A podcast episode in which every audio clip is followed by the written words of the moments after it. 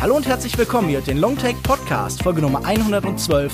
Mein Name ist Lukas Bawenschik und am anderen Ende der Leitung ist Nena Todorovic vom Podcast Bildnachwirkung. Hallo Nenad. Hallo Lukas, vielen Dank für die Einladung. Immer gerne. Nenad, unser allererster Arbeitsschritt sollte heute sein, wir suchen uns einen besseren Titel für den Film, über den wir heute sprechen, denn der ist in Deutschland leider ganz schaurig.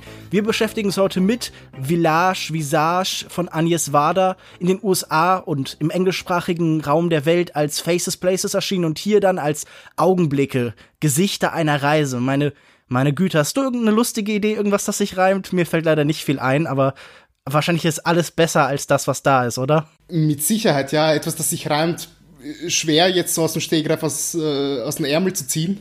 Vielleicht fällt uns ja während der Aufnahme noch ein besserer Titel ein. Landschafts- und Gesichtszüge.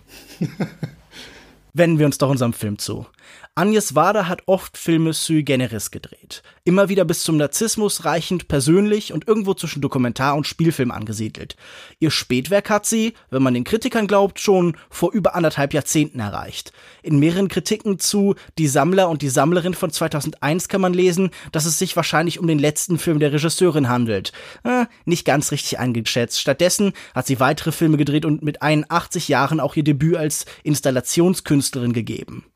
In Village Visage tut sie sich mit dem Pariser Fotografen und Street Art Künstler J.R. zusammen, der mit seinem Team überlebensgroße Bilder von Menschen an öffentlichen Plätzen in ihrer Gemeinde anbringt.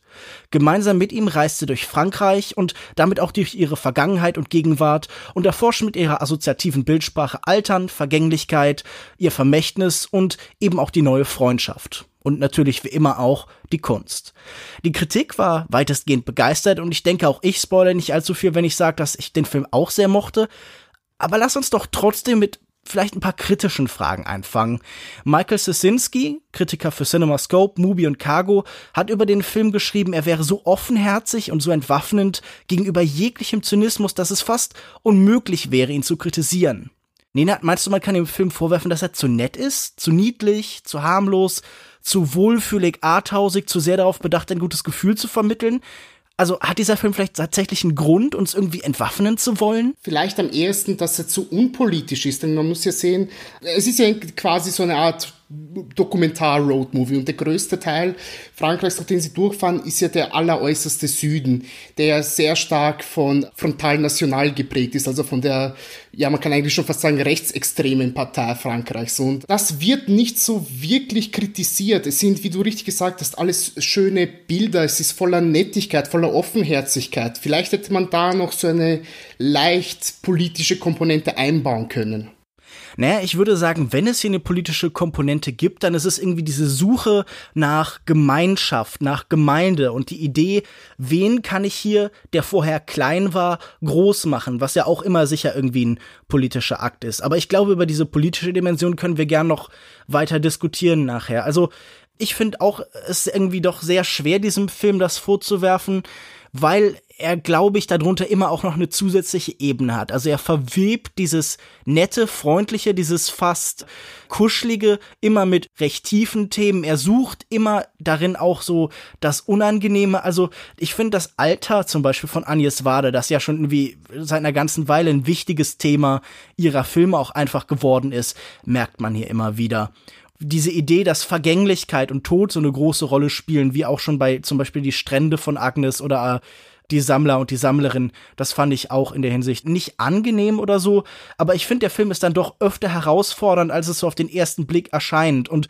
ich meine, es gibt ja immer wieder auch dann doch recht klare politische Statements. Also zum Beispiel, wenn sie eines dieser großen Wandgemälde benutzt, um Fabrikarbeiter eine Gruppe werden zu lassen. Also vorher haben wir da irgendwie zwei getrennte Schichten, die dann aber hier als Gemeinschaft auftreten. Und ich habe in ein paar Kritiken sehr skeptische Aussagen darüber getroffen. Zum Beispiel bei Critic.de gab es von Manon Cavagna eine sehr interessante Kritik, die dann gesagt hat, okay, das lässt sich eigentlich gar nicht so richtig von so einem Image-Video von irgendeiner Firma unterscheiden. Also da wird eine Gemeinschaft hergestellt, die dann aber eigentlich gar nicht echt ist. Und ich glaube, wenn man hier irgendwas Politisches hat, dann immer, dass da halt irgendwie so ein utopischer Raum entsteht, dass es immer so eine Hoffnung ist durch Kunst Gemeinschaft zu schaffen. Also es ist wirklich so, dass Kunst uns so zusammenführt und uns gemeinsam halt in der Gruppe auch erkennen lässt, was uns bewegt und dadurch überrascht vor allen Dingen. Das ist ja auch, glaube ich, eine der Aussagen, die einer der Interviewten über sein Bild sagt, dass irgendwie der Gedanke ist, ich glaube auch einer der Fabrikarbeiter, okay, Kunst soll überraschen. Mhm. Aber wenn wir schon dabei sind, lass uns doch anfangen so ein bisschen mit der Wirkung, die diese Kunstwerke von J.R. und dann später eben auch Agnes Wader auf uns gehabt haben. Was haben denn diese großen ja diese riesig aufgeblasenen, blow-up-mäßig gewaltig gemachten Figuren für dich für einen Effekt gehabt? Also was glaubst du, was passiert dadurch und was hat das mit dir gemacht? Bei mir hat es relativ schnell ein Gefühl der, der Vergänglichkeit erzeugt, denn äh, man muss ja sagen, diese riesengroßen Bilder, die draufgeklatscht werden, sobald der nächste Regen kommt, werden die ja wieder abgewaschen. Das heißt, mhm. die halten vielleicht zwei, drei Tage auf der jeweiligen Oberfläche und, und die sind dann nicht mehr da. Und dieses Thema Vergänglichkeit sieht man ja, beziehungsweise das ist im kompletten Film thematisiert, ähm, eben durch das Alter von Wada, durch ihre unheilbare Augenkrankheit und ähm, ganz, ganz besonders hat man das ja, ähm, als sie in der Normandie sind und ähm, eines ihrer Bilder, das sie geschossen hat, auf diesen ja umgekippten Nazi-Bunker drauf geklatscht wird, wo dann einfach die Flut kommt und alles äh, wegspült. Ja, das auf jeden Fall. Also dass diese Kunstwerke vorübergehend sind, auch obwohl sie so groß sind, ist sicher ein wichtiger Faktor von denen es äh, setzt irgendwie diesen Gedanken hin, dass das ein Kunstwerk ist, das auch im Kontrast steht nochmal zu dem, was sie macht. Also da kommen zwei Formen von Kunst zusammen, nämlich ihre Kino Kunst, die halt, oder sie macht ja, hat ja angefangen, glaube ich, vor allem über Fotografie und das ist auch irgendwie immer noch ein großer Einfluss. Das sieht man ja auch hier im Film, wie sie verschiedene Fotos macht, zum Beispiel einmal sehr amüsant von diesen, von diesen Fischen, die dann nachher an diesen mhm. Wassercontainer kommen. Das finde ich eine ganz äh, bezaubernde Sequenz zwischen den beiden. Während das Kinobild von ihr halt irgendwie so fürs dauerhafte Bewahren da ist, ist das hier was Vorübergehendes, das halt einen kurzfristigen Effekt hat, das aber dadurch auch irgendwie so eine, es, es liegt eine andere Last oder eine geringere Last auf den Bildern, weil nicht der Anspruch da ist, dass sie für immer irgendwie was Bedeutsames repräsentieren müssen. Die naheliegendste Interpretation dieser Bilder für mich ist ja, sie machen normale Menschen besonders. Sie können nie wieder gleich gesehen werden. Sie werden halt so aufs Überlebensgroße aufgeblasen.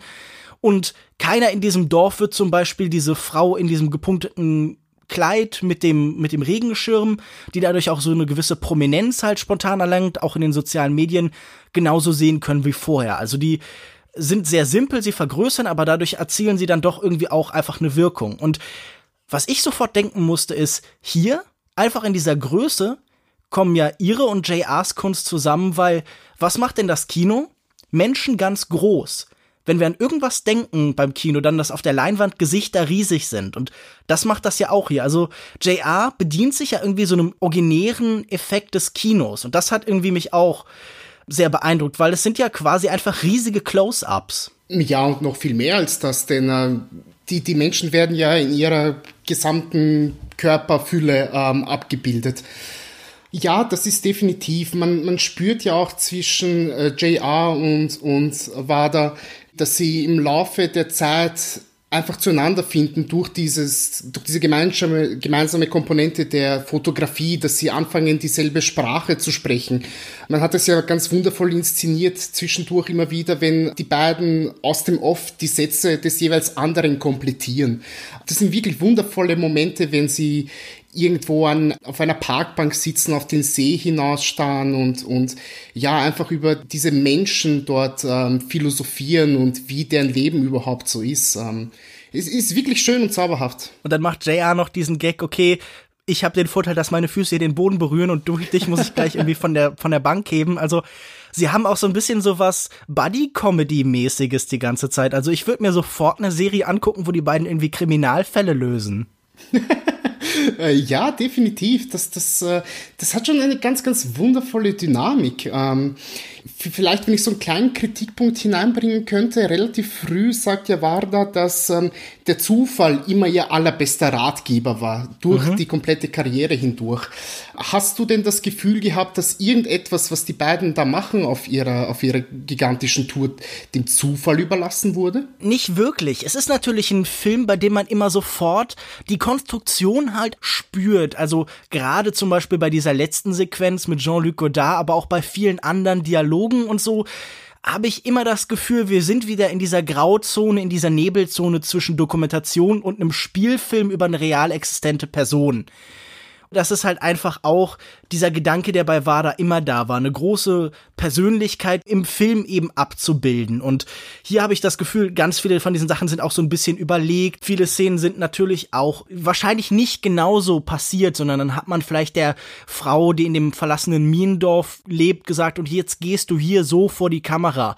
Naja, so funktioniert Kino halt und so funktioniert auch der Dokumentarfilm halt seit seinen Ursprüngen. Es ist immer eine Illusion, dass es halt Zufall und Wahrheit einfach in genau dieser Entsprechung eins zu eins im Dokumentarfilm zu finden sind. Wenn wir an so die allerersten denken, also bei Robert Flaherty oder so, das, die sind ja komplett fiktive Geschichten eigentlich. Und ich mag ja diese Mischung aus aus Zufall und Konstruiertheit, weil sicher sind da auch Menschen, die sie bei ihrer Reise irgendwie zufällig getroffen haben und wo dann der Gedanke war, okay, die sind jetzt interessant für unsere Geschichte, so wie halt der Dokumentarfilmer halt oft über seine Themen stolpert und man merkt dann halt immer in der Ar im Arrangement im Nachhinein und wie die ganzen Ideen zusammenkommen, also im Schnitt auch, der dann auch äh, Agnes Wader übernommen hat, dass da halt dann der leichte Zufallsfaktor halt Ordnung bekommt. Also, um auf deine Frage zurückzukommen, ich glaube, sehr viele von den Sachen sind natürlich sehr wohl überlegt und auch sehr gut durchdacht, aber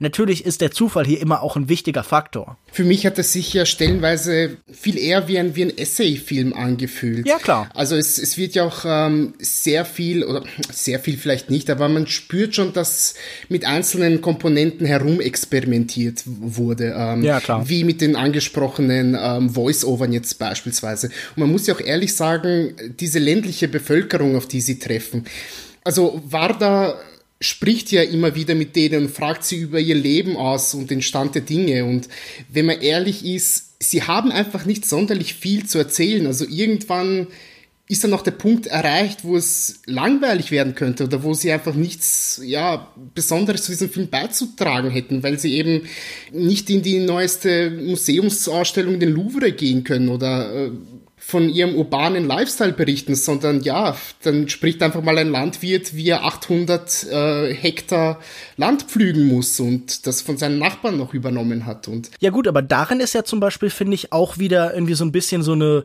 politische oder eine gesellschaftspolitische Dimension, dieser Gedanke, okay, wir haben hier Automatisierung, welche Auswirkungen hat die denn?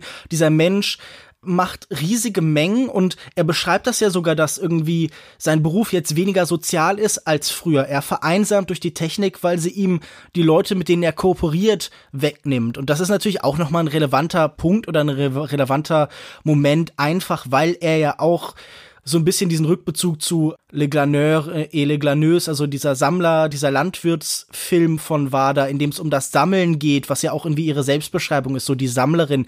Hier im Film ist sie ja auch immer so eine Kuratorin, darauf diesen, diesen Rückbezug stellt.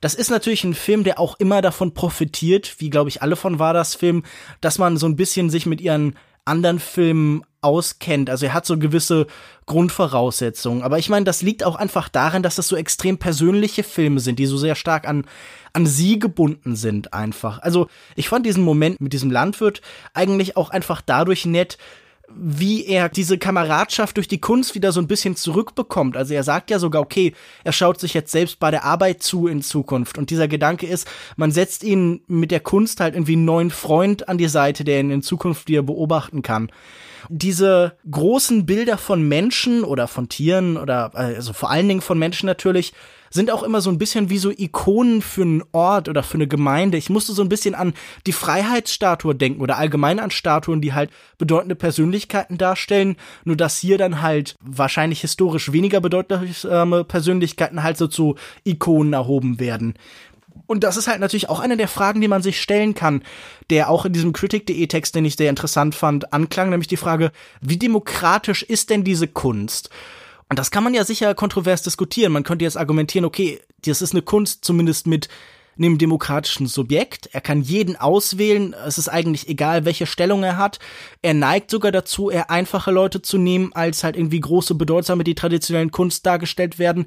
Aber es ist natürlich auch eine Kunst, die nicht demokratisch ausgewählt wird, die immer noch von zwei Künstlern, die auch irgendwie berühmt und reich und erfolgreich und aus der Stadt sind, ausgewählt. Und man könnte dann sagen, ist es nicht sogar fast ein bisschen herablassend, dass sie vermeintlich einfache Leute so vergrößern wollen und damit so naja, wie soll man sagen, so auf ihre Größe holen. Also zementiert das nicht so ein bisschen die Diskrepanz zwischen den beiden halt nochmal. Wie hast du das denn empfunden? Keineswegs so. Durch diese Kunst, sie, sie geben diesen Menschen einfach vielleicht eine Art neue Bühne, dass sie sich präsentieren können, dass sie all diese Menschen, die sie, die sie zeigen, sind ja sehr, sehr stark immer mit dem Ort beziehungsweise mit ihrer Berufsgruppe verbunden. Mhm. Dort, wo sie wichtig sind, wo sie ein, ein, ein wichtiges Teil des, des Riesen, der riesengroßen Apparatur sind, dort werden sie auch abgebildet. Dort sind sie zu sehen und dort sollte man sie auch alle zeigen. Äh, sei es durch den Landwirten, der riesengroß auf seine Scheune draufgepappt wird oder auch jetzt ähm, die Ehefrauen der Hafenarbeiter, mhm. die ja im, im Stillen irgendwo den Familienzusammenhalt behalten müssen, während ihre Männer äh, streiken.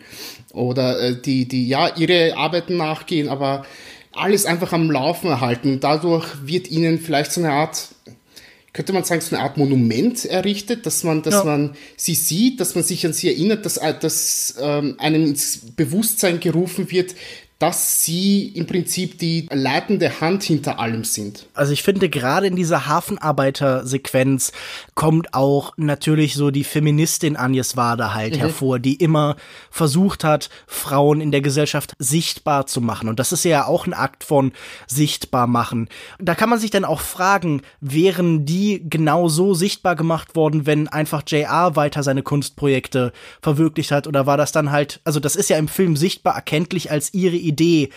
Und ich finde, das ist auch einfach eine schöne Sequenz, die irgendwie auch so ein bisschen zurückverweist auf die Art, wie sie, ja, sowas zum Beispiel in ihren früheren Filmen oft gemacht hat, die ja sehr oft halt Frauen irgendwie als Hauptfiguren hat und die hier jetzt auch versucht, okay, was ist denn nicht das Offensichtlichste für diesen Hafen, sondern was ist das, was so ein bisschen hinter der Fassade ist? Und ich fand das auch mit eines der eindrucksvollsten Bilder, wenn dann halt diese riesigen Schiffscontainer so aufgetragen werden und dann nach und nach halt diese Menschen da erscheinen und dann sich auch noch, was ja auch interessant ist, so in ihren eigenen Bildern platzieren lassen. Diesen Effekt haben wir ja immer wieder, dass wir die Menschen in dieses Kunstwerk setzen. Also, dass sie zum Beispiel das Fenster aufmachen, auf dem ein Teil ihres Körpers ist und dass sie so wirklich so aus sich selbst heraustreten. Also, dass da nochmal dargestellt wird, dass man vielleicht halt ein Teil ist von der Kunst, in der man abgebildet wird und dass so diese dieser menschliche Faktor, der glaube ich Agnes Wada und JR da extrem wichtig ist, halt noch mal so ja noch mal so sichtbar gemacht wird halt. Es gibt vielleicht um noch so einen kleinen Kritikpunkt hineinzuwerfen. Es gibt so ein, zwei Sachen, wo ich das vielleicht etwas zu übertrieben fand, äh, wenn wir jetzt mhm. bei dem Kunstwerk am Hafen bleiben, wo die Damen ja aus einem der Container heraustreten, sich an die Kante setzen, quasi aus dem Herzen heraus dann sprechen und äh, sie vereint das volle Spektrum eines Menschen darstellen. Also von ähm, ich habe ja eigentlich Angst und ich sollte gar nicht hier sein, bis zu dem, ja, ich bin hier, ich muss hier sein, ich möchte hier sein, es ist ganz, ganz toll. Und das ist vielleicht so ein bisschen, ähm, ja, vielleicht so der eine, eine, eine Tropfen, der es fast zum Überlaufen bringt. Oder dieser eine Punkt, den man, der eine Schritt, der vielleicht zu weit geht, den ich persönlich zumindest nicht hätte sehen wollen. Also weil es dir zu künstlich ist, weil du das Gefühl hast, dass ja. jedes, ein, jeder einzelne Aspekt vertreten ist, scheint dir zu weit von diesem Gedanken von Zufall weg zu sein, oder? Ja, genau, richtig. Also ich meine, okay. Zufall ist, stört mir nicht, dass das, dass es nicht zufällig ist, aber man merkt schon sehr stark, dass das äh, ein wenig geskriptet ist und dadurch hat es ja. sich zu dem Zeitpunkt ein ganz klein wenig da herausgezogen. Ähnlich wie zum Beispiel zu der, zu der letzten Bewohnerin diesen äh, Kohleminenarbeiterdorf, die mhm. heraustritt, sich umdreht und ganz, ganz verwundert dann auf das, auf, auf das Kunstwerk blickt. Das sind so insgesamt, weiß nicht, zehn Sekunden im Film, der ansonsten wirklich wundervoll rund ist, aber die, ja, sind vielleicht so ein ganz klein wenig störend. Also bei der Miendorf-Frau, ich weiß jetzt ihren genauen Namen nicht mehr, fand ich den Gedanken interessant. Ich muss an dieses Konzept vom Shock of Recognition denken, in diesem Moment, in dem wir uns irgendwie in Kunst selber wiedererkennen. Also wenn wir zum Beispiel da eine Emotion vermittelt sehen, die uns selbst im Alltag oft vorkommt oder wenn wir irgendwie eine Verhaltensweise oder ein Problem von uns so gespiegelt sehen. Und das war für mich so ein bisschen eine Sequenz, die das versucht hat oder die es geschafft hat, das darzustellen, diese Überraschung, sich selbst irgendwie präsentiert zu sehen. Also sie ist jetzt natürlich nicht die Zielgruppe, die klassisch prädestiniert wäre dafür. Und ich fand das einen recht berührenden Moment tatsächlich. Vielleicht kann man dem vorwerfen, dass er sowas Kitschiges hat oder so, aber mir schien diese Emotion echt zu sein und die Freude darüber, so wahrgenommen zu werden und auch so, ja, diese eigene Vergangenheit und dieser eigene Kampf. Sie erzählt ja von den Menschen, die in den Minen gearbeitet haben und den Sorgen, die die da bereitet haben und diese, dieser Gedanke, so geehrt zu werden. Aber so allgemein zieht sich ja das durch den Film. Aber was du auch beschrieben hast mit diesem Spektrum von Emotionen, dass die Hafenarbeiterinnen, das fand ich insofern interessant, weil es halt ein Thema widerspiegelt, das die ganze Zeit auch da ist, nämlich so das Gegenstück zu der Freude darüber gesehen zu werden oder sondern die Sorge auch, die halt die ganze Zeit so ein bisschen mitschwingt. Also die sehen wir bei der Frau in dem Blümchenkleid in dieser Küstenstadt mit ihrem Regenschirm, die dann erzählt, okay, es fühlt sich auch so ein bisschen komisch an, dass auf einmal alle in den sozialen Medien einen so weiter und dass das eigene Bild so durch die Welt reist. Ich meine, das ist, glaube ich, ein nachvollziehbares Gefühl, dass man immer denkt, so, hm, möchte ich denn jetzt auch mit meinen vielleicht irgendwie meinen Fehlern und meinen eigenen Sorgen mich präsentieren. Das ist ja auch etwas, das Agnes Wader in ihren Film immer getrieben hat, diese Sorge so, was darf ich von mir darstellen? Auch diese eigene, diese Obsession mit dem Verschwinden der eigenen Schönheit, das sich in ihren frühen Filmen halt irgendwie zeigt. Also ich, ich weiß nicht mehr welcher Film, es ist einer ihrer Spielfilme, wo sie es fast so ein bisschen mit einer tödlichen Krankheit vergleicht, wenn man als Frau die eigene Schönheit und Jugend verliert. Das schwingt da alles, glaube ich, noch mal so ein bisschen drin mit und das findet sich dann auch zum Beispiel bei den Arbeitern in diesem Chemiewerk und natürlich halt eben bei den Hafenmitarbeiterinnen. Dass diese Sorge zumindest aufgegriffen wird, finde ich absolut legitim und wichtig, dass man halt so ein bisschen spiegelt, so möchte denn jeder gezeigt werden. Also man, man könnte natürlich sagen, man darf damit noch mehr arbeiten, man darf das noch mehr herausfordern, aber es passt zum Beispiel auch zu dieser Idee, dass sich die ganze Zeit JR nicht ohne seine Brille zeigen will. Wir wissen auch, das ist bestimmt ein Konstrukt. Er wird nicht in jedem wachen Moment mit Agnes Wader, mit der er wohl eine ganze Menge Zeit verbracht hat, irgendwie nur in diesem blöden Fedora-Hut und der Sonnenbrille rumgelaufen sein. Aber es kommt als Thema halt dann auch nochmal auf. So diese Frage ist, welche Distanz zu Menschen besteht, kann die durch Kunst aufgebrochen werden, sollte Kunst immer aufgebrochen werden.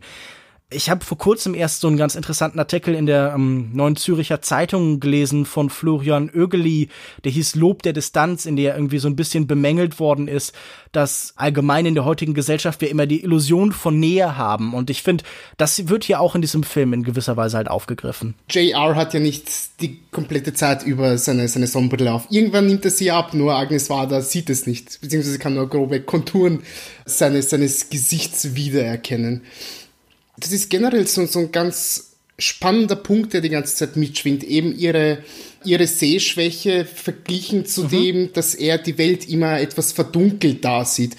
Die beiden einigen sich auf, auf viele der, der, der Kunstwerke, einigen sich auf eine auf einen groben Faden, der sich, der sich durchzieht in all dem, was sie gemeinsam erschaffen. Und dadurch sehen die beiden dasselbe ja auch irgendwie durch, sehen die beiden ja auch dasselbe. Nur meine Frage ist dann, wenn die beide beeinträchtigt sind in, der, in ihrem visuellen. Was sehen Sie dann wirklich? Also welchen Blick auf dieses Kunstwerk, das Sie gemeinsam erschaffen haben, sehen Sie, haben Sie denn? Also ich meine, das kann man natürlich irgendwie auch als Metapher verstehen für den Gedanken, dass jeder die Welt anders sieht. Also dass allgemein halt jeder eine sehr individuelle Perspektive hat und dass natürlich wir auch Sachen unterschiedlich wahrnehmen und so. Und die Hoffnung ist darin natürlich, dass auch wenn unterschiedliche Perspektiven da sind, letztendlich so ein gemeinsamer Raum gefunden werden. Irgendwie vielleicht nicht unbedingt eine gemeinsame Wahrheit, aber so ein gemeinsames Empfinden. Also dass man im Sehen, im die Welt anschauen zusammenfindet. Und ich meine, ich finde das auch irgendwie hier immer schön visualisiert, diesen Gedanken, dass beide natürlich einen fremdartigen Blick auf die Welt haben. Der von Agnes Wader wird uns sogar von der Kamera direkt gezeigt. Also wir haben mehrfach so Bilder, die mit so einer starken Unschärfe arbeiten. Wir haben ihn, der halt so wirklich, wie du es schon beschrieben hast, so ein Sehorgan für sie ein bisschen wird, so ein Instrument, Was ja auch natürlich noch mal so, ein, so eine Idee ist von, von Freundschaft oder ja, vielleicht sogar auch Liebesbeziehungen, dass man immer hilft dem anderen einen neuen Blick auf die Welt zu finden und dass man zum Beispiel auch dafür sorgen kann, dass der andere besser sieht, dass man Auge wird für den anderen. Und was natürlich für mich auch sofort so die Nähe ist zu Kritik. Für mich ist Kritik ja auch immer die Hoffnung, sich durch die Augen eines anderen halt nochmal an etwas nähern zu können. Und für mich ist das halt wirklich wieder der Versuch von beiden Menschlichkeit und Gemeinsamkeit und so ein Sinn von Gemeinde im Kleinen halt zu finden. Also so, ein, so eine utopische Welt, in der wir, auch wenn wir nicht die gleichen Voraussetzungen haben, dann doch irgendwas finden, was wir zusammen sehen können. Also dieses gemeinsame Schaffen von Bildern von Leuten, die unterschiedlich sehen. Also ja, da, also das, das würde für mich da drin mitschwingen. Und ich finde, da gibt es halt auch wirklich schöne Sequenzen. Also diese Idee, dass sie diese typischen Tafeln, die man beim Optiker hat, auf denen man so verschiedene Buchstaben und Zahlen hat, die man dann richtig erkennen mhm. muss, dass die die so in die Welt übertragen. Das fand ich irgendwie so ein ganz schönes Bild, weil das irgendwie auch so ein Objekt war, dass ich natürlich als jemand, der Brille und Kontaktlinse trägt, immer wieder vor Augen hatte, aber das noch nie irgendwie dann so in einem anderen Rahmen stattgefunden hat. Und das, ich weiß nicht, ich fand das einfach eine lustige Idee. Na naja, gut, es, es zeigt halt einfach einen Aspekt ihres Lebens für die ganze Welt. Also es macht uns ihren Blick klar, was ja auch natürlich einfach immer ein Aspekt von Film ist. Die Kamera ist ja irgendwie oft versucht, so das Auge zu sein des Menschen und dessen Blick auf die Welt, dessen Perspektiven, dessen Ideen halt zu bewahren. Ja, du hast es eigentlich relativ äh, schön gesagt. Durch diese Sequenz und eigentlich, wenn man ehrlich ist, durch diesen, durch diesen gesamten Film versucht sie ja, ihren Blick auf die Welt zusammenzufassen eben durch die, die, die, diese ganze Vergänglichkeit, die, die da mitschwingt. Also alles in allem fühlt sich das einfach wie ein, wie ein letztes Hurra, wie ein, wie ein Abschiedsgeschenk für all, alle Zuschauer an, für ja, ein, ein letztes Kunstwerk, das sie, das sie erschaffen möchte, wo sie noch einmal über ihre Vergangenheit nachdenkt, äh, rekapituliert und nachdenkt, was kann ich der, der Nachwelt noch von mir geben. Und ähm, mhm. das ist eigentlich wirklich, wirklich schön gemacht. Wie gesagt, ich kann da schwerlich etwas kritisieren in dem Aspekt. Ähm, die angesprochene ja, Montage zu, zu Godard jetzt. Ähm Lass uns doch zu der kommen. Lass uns doch kurz über diese, diese Godard-Endsequenz auch sprechen. Es gibt natürlich zum einen diese Szene, wo sie nochmal durchs Louvre laufen, aber jetzt nicht mehr wie irgendwie in Bond apart, zu Fuß oder wie in äh, hier wer, wer macht's noch? Bertolucci läuft lässt seine Leute in The Dreamers auch noch mal schneller durchlaufen irgendwie spricht den Rekord. Und jetzt äh, heizt Agnes Wader geschoben von JR im Rollstuhl was natürlich auch noch mal so ein zusammenschmelzen, erst ihre Beine in dem Moment. Sie hat ja später auch noch ein Objekt, das ihre Füße und ihre Augen durch die Welt trägt, wie JR irgendwie das für sie in dem Moment tut, indem sie ihre Augen und ihre Zehen auf einen Zug pressen lässt, ganz riesig, aber hier in dem Moment verschmelzen sie so und reisen halt natürlich nochmal durch ihre Vergangenheit, durch die Vergangenheit des Films. Das ist eine so dieser wenigen filmischen Rückbezüge, die sie hier macht. Agnes Wader ist ja in der Hinsicht immer so ein bisschen anders gewesen als Teile der Nouvelle Vague, weil sie nicht so filmobsessiv war, also auch, aber weil sie halt so viel Bezüge zu bildender Kunst, zu Statuen, zu Gemälden und so macht hier ist eine dieser wenigen Sequenzen, wo wir halt in die Geschichte des Kinos reingehen und das ist auch so, mir schien es am ehesten auch so eine liebevolle Hommage wieder zu sein an mhm. Godard. Also ihre, die Beziehung von allen Menschen zu Godard ist natürlich ambivalent. Also, wenn man eins über Godard weiß, dafür braucht man auch keine furchtbaren Filme, ist, dass er wahrscheinlich ein schwieriger Mensch ist. Unsympathisch im Umgang. Er schreibt irgendwie Truffaut-komische Briefe, in denen er alle möglichen Beschimpfungen hat und er ist so ein Eigenbrötler, ein Distanzierter, auch ein Provokateur. Und irgendwie dieses so, ich bin immer noch so vital wie deine Figuren, ich, deine Figuren haben was vorgemacht im Leben, dass es lohnt zu imitieren. Das fand ich irgendwie halt einfach eine sympathische Hommage. Oder hast du diese Sequenz irgendwie anders erlebt? Also, man allgemein kann man ja über diese letzte Sequenz sagen, dass sie eine ist, die, auch mit ein bisschen Zorn auf Godard endet. Sie nennt ihn, glaube ich, eine Ratte oder so, aber hier spüre ich das noch gar nicht. Nein, ich habe das überhaupt nicht anders wahrgenommen. Du, du sagst es richtig, es ist so eine verspielte Hommage, die da gezeigt wird. Äh, sie beschreibt ihn ja auch öfters in diesem Film als einen guten Freund, als einen Weggefährten. Mhm. Äh, sie sind ja auch die letzten beiden äh, äh, lebenden Regisseure noch aus der Nouvelle Vague und dadurch verbindet sie halt noch, noch zusätzlich dieses eine Element. Und diese Hommage, die gemacht wurde, die ist wirklich, wirklich schön, wirklich träumerisch die, die hat mich schon in so, einen, so, so, ein, so ein Good Vibe versetzt. Also ich habe schon ein permanentes Grinsen oben gehabt und ich, ich fand das auch gar nicht ja, befremdlich zu dem Zeitpunkt. In irgendeinem Text habe ich gelesen, ich glaube beim Filmcomment hieß es, okay, das Alter kann ja auch eine zweite Kindheit sein. Und das ist ja irgendwie auch so was, was ich hier die ganze Zeit so sich durchziehend gesehen habe, dass sie im Alter nicht irgendwie versucht, halt so eine besondere Form von, von Würde und Gravitas anzunehmen. Also es gibt ja auch immer wieder dieses, ähm, diesen Gedanken von der Großmutter der Nouvelle Vague und im Gegensatz zu jemandem wie Godard versucht sie selten irgendwie so eine große historische Persönlichkeit voller Ernsthaftigkeit zu sein, sondern diese ganzen Filme sind wie schon früher immer von so einer großen Verspieltheit eigentlich erfüllt. Also sie haben was extrem spielerisches und so eine Sequenz zeigt das ja nochmal. Ich meine allgemein schon der Titel, der halt irgendwie dieses Gereimte hat. Sie macht ja unheimlich viel Wortspiele in ihren Filmtiteln und in ihrer ganzen Karriere und so. Das war für mich auch wieder einfach so ein, so ein Gedanke, so, das Kindliche des Alters halt irgendwie hervorzuheben und nochmal auch jugendlich zu werden, indem man halt diese Figuren ja so beschwört. Und es ist natürlich nochmal so ein Aspekt von dieser Gleichzeitigkeit von Vergangenheit und Zukunft, die diesen ganzen Film durchzieht. Du hattest, glaube ich, im Vorgespräch erwähnt, dir kam das so ein bisschen auch oft wie Nostalgie vor. Hat dich das an dem Film gestört? Glaubst du, das ist ein nostalgischer Film? Nein, würde ich nicht sagen. Natürlich werden da e-, einzelne Szenen aus, aus Filmen da dazwischen geschnitten, die an die, an, an die Nouvelle Vague erinnern oder äh, äh, sie, sie spricht ganz, ganz wundervoll über ja, vergangene Erlebnisse, aber ich würde ihn keinesfalls als nostalgischen Film sehen, um Gottes Willen. Also natürlich könnte man irgendwo sich dazu dichten, dass das so ein bisschen ein, eine, verklärte, eine verklärte Sicht ist auf, auf die, die Vergangenheit, die da projiziert wird. Das glaube ich gar nicht, weil da gleichzeitig schwingt immer so eine, so eine Zerbrechlichkeit mit.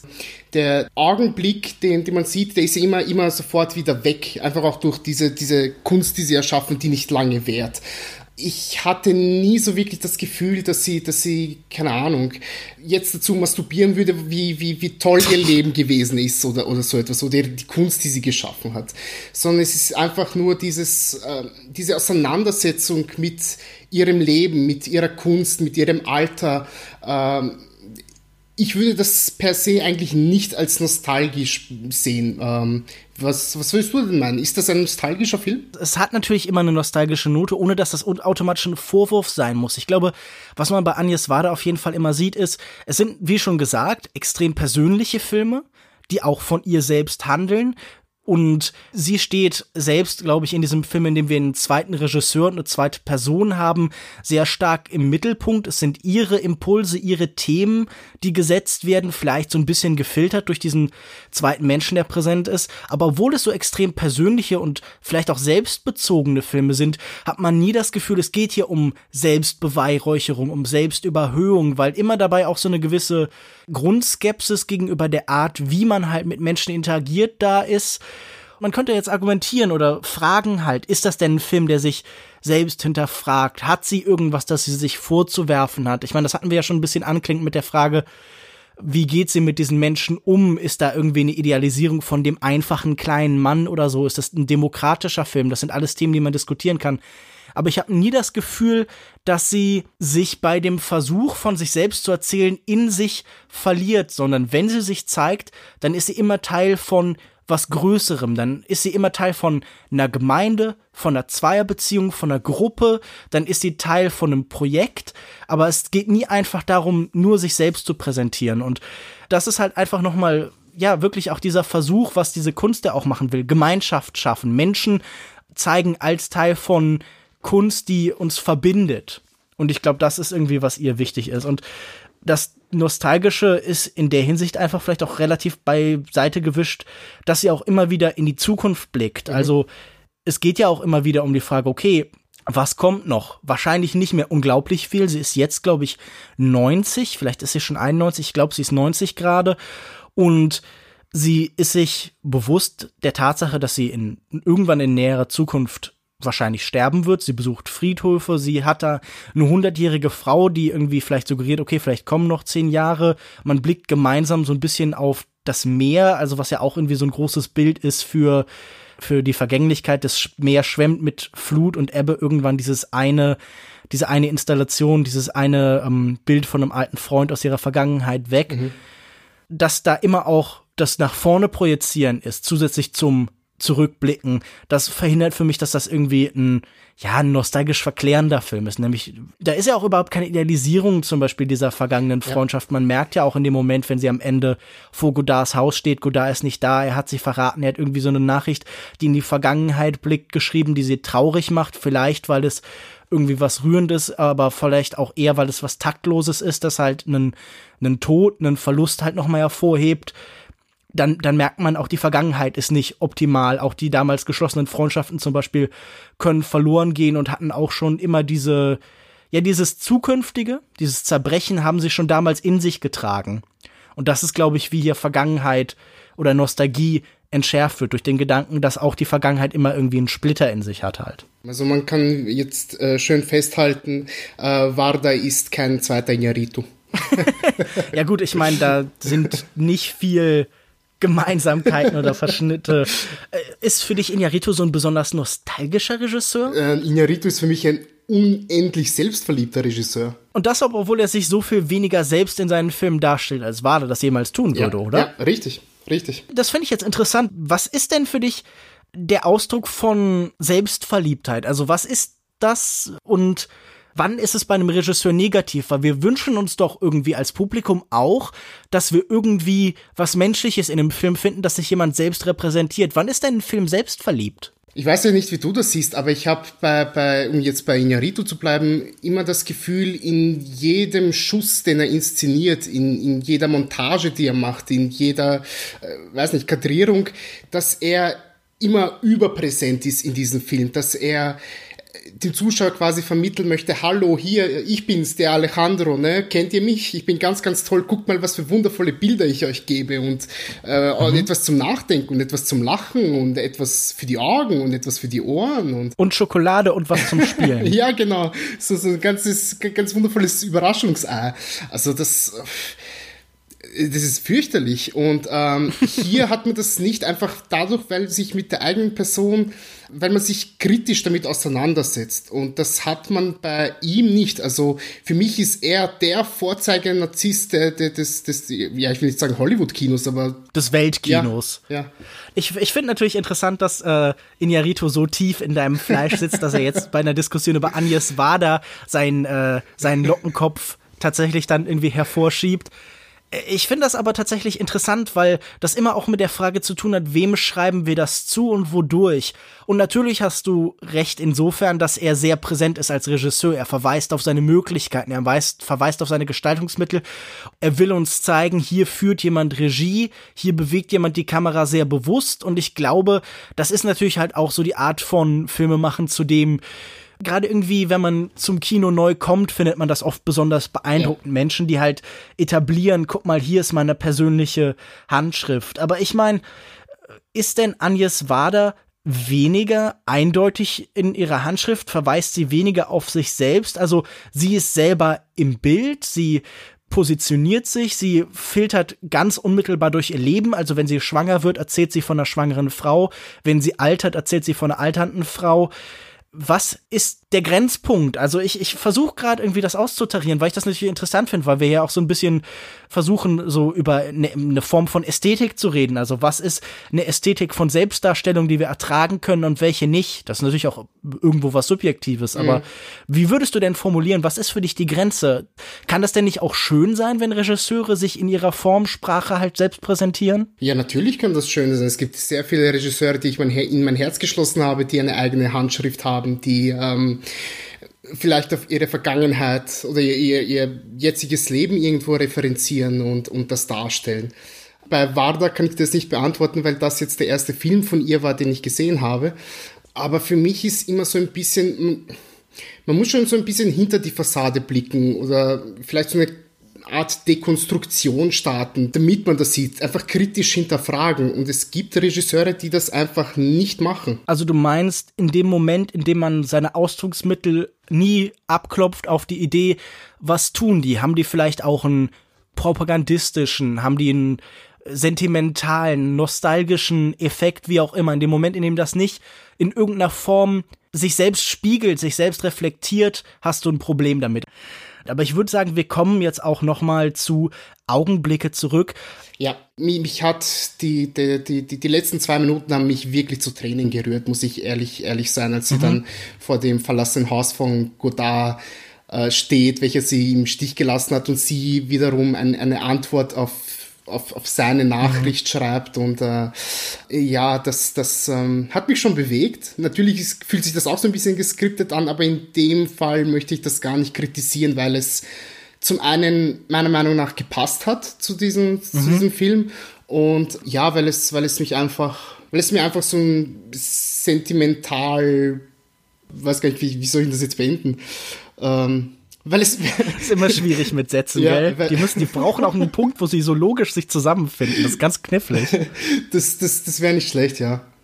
Ja, einfach, einfach weil sie mir so, so ein wundervolles Gefühl geben und mich dann aus diesem Film entlassen mir ist das vergleichsweise egal, was genau da wie funktioniert und was da exakt passiert ist. Das ist jetzt kein Film, der in diesem Moment irgendwas Wichtiges, biografisches, wissenschaftliches erfassen will, sondern das ist halt ein Kunstwerk. Ich habe das Gefühl, es ist vor allen Dingen poetisches. Ich würde da jetzt irgendwie mit jemandem wie, keine Ahnung, Werner Herzog argumentieren, das ist halt eine ekstatische Wahrheit, die sich halt hinter der tatsächlichen verbirgt. Und ich mag vor allen Dingen diese Ambivalenz des Moments.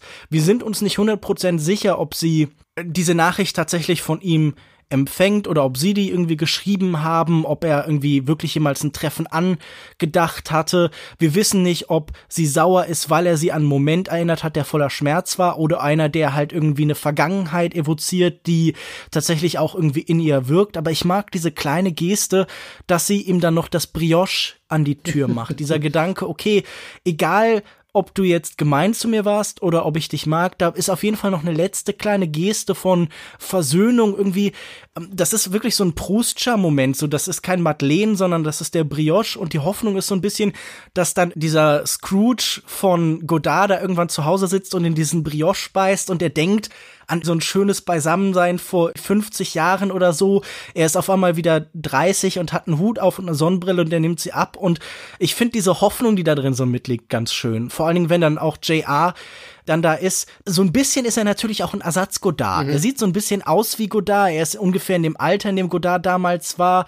Er hat, heißt JR. Bei Godard haben wir oft dieses JLG, dieses JLG als irgendwie, als Akronyme bei ihm man, man fragt sich, ist er halt ein Placebo? Und es mündet halt in diesem echt schönen Moment, den man sicher, wenn man möchte, konstruiert nennen kann, aber mich hat er tatsächlich auch berührt, genau wie viele andere Momente vorher in dem Film. Ich glaube tatsächlich, diese Minenarbeiterin hat mich sehr getroffen und auch ein kleiner Moment, die beiden laufen zusammen eine, eine Wendeltreppe hoch und mhm. JR stürmt so voran und sie geht langsam hinterher, aber sie sieht halt auch noch sehr lebendig und rüstig und aktiv aus dabei und diese Gleichzeitigkeit von so einem, sie stürmt immer noch hoch, aber man merkt halt die Probleme, die sie hat.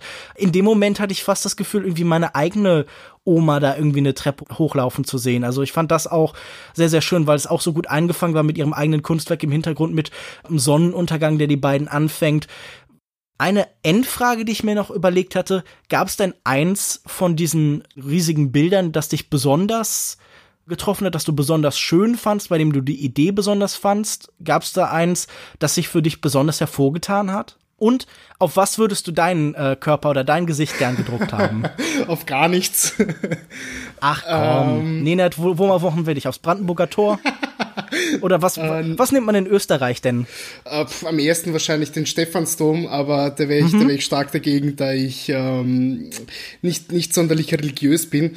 Na gut. Ich, ich, ich kann es mal von der anderen Seite aufziehen. Zwei Bilder, die, die Warda äh, inszeniert hat. Da gibt es eins, das mir ganz, ganz besonders gefallen hat und eins, das ich überhaupt nicht mochte. Äh, die Fische ich weiß nicht, was ich so ganz, was ich mit denen anfangen soll, um ehrlich zu sein. Und was mir ganz besonders gefallen hat, ist eben ihr Foto, welches sie geschossen hat von diesem äh, jungen Mann, der irgendwo am, am Hafen sitzt. Dass das auf, auf diesen Nazi-Bunker ähm, geklebt wird und dass, dass man danach auch tatsächlich sieht, wie, wie es verschwunden ist, nachdem, nachdem die Flut eingetreten ist. Das hat mich äh, schon emotional berührt und das fand ich, fand ich auch wirklich passend in diesem Augenblick. Ich könnte schwören, ich habe genau diesen Bunker schon in mehreren französischen Filmen gesehen. Aber ich glaube wirklich, dass, dass mich am meisten erreicht hat, war dieses Bild von der Tochter oder von, also auf jeden Fall dieser letzten Frau aus der Minenstadt. Irgendwie fand ich das, mhm. weiß nicht, hat für mich einfach am besten funktioniert.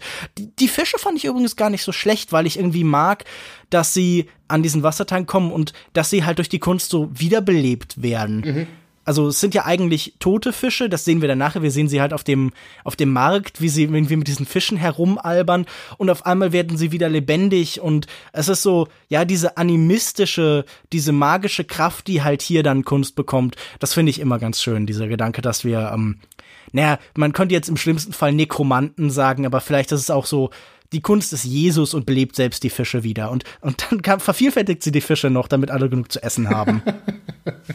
ja wenn irgendjemand da draußen mit diesem Film dann doch mehr Probleme hatte als wir, darf er uns das gern mitteilen, genauso wenn es ihm exakt so geht wie uns. Man kann zum Beispiel Kommentare auf unserer Soundcloud-Seite hinterlassen, man kann uns auf äh, facebook.de slash longtakepodcast erreichen, auf Twitter unter longtake.de. Das sind alles Kanäle, da kann man uns in irgendeiner Form Feedback geben. Ich freue mich immer darüber. Das ist ein wichtiges Instrument, nicht nur um die Sendung besser zu machen, sondern auch irgendwie im Kontakt mit den Leuten zu bleiben, ich sage das jetzt in den letzten Sendungen immer, aber man kann es ja nicht oft genug sagen, das hier soll nicht einfach irgendwie ein Dialog sein, der dann endet, sondern es soll nur der Anfang zu einem größeren Gespräch über die Filme sein. Ich habe letztens in so einer äh, Studie über die Idee, dass immer weniger Leute lesen, wurde auch als Aspekt genannt, es lesen immer weniger Leute, weil es keinen Diskurs über bestimmte Bücher gibt. Das heißt, weil man niemanden mehr hat, dem man zuhören kann, der darüber redet, interessiert einen das nicht mehr, weil man irgendwie mit denen so allein ist. Und genauso kann es ja auch mit Filmen sein, dass, dass man irgendwie das Gefühl hat, da ist noch jemand, der über die redet und da ist noch jemand, deren Meinung man hören kann und so. Und ich fände einfach schön, wenn einfach immer da auch für uns hier die Möglichkeit da ist, noch jemanden zu hören zu dem, was wir gesagt haben. Also, dass man sich nicht ganz so allein fühlt mit dem, was man macht. Nenat, vielen Dank, dass du dir Zeit genommen hast. Vielen Dank für die Einladung. Immer wieder gern. Ich fand, das war jetzt auch ein schönes Gespräch. Wo findet man dich denn im Internet? Man findet mich äh, unter anderem in meinem Filmpodcast Bildnachwirkung auf äh, bildnachwirkung.libsyn.com und bei Twitter bin ich ebenfalls äh, zu erreichen und immer wieder für einen netten Diskurs zu haben. Äh, Tatschka heiße ich dort. Mich findet ihr auf Twitter unter @kinomensch auf, facebook.de slash kinomensch und regelmäßig beim Filmdienst und bei kino-zeit.de. Das nächste Thema steht auch schon fest. In der nächsten Ausgabe rede ich mit Konrad Milner von Cinema Forever über Jurassic World. Wieder mal ein Blockbuster, wieder mal ein Film, den ich nicht so sonderlich mochte. Ganz im Gegensatz zu Augenblicke, Gesichter einer Reise, Village, Visage von Agnes Wader. Vielen Dank fürs Zuhören. Tschüss und bis zum nächsten Mal. Tschüss.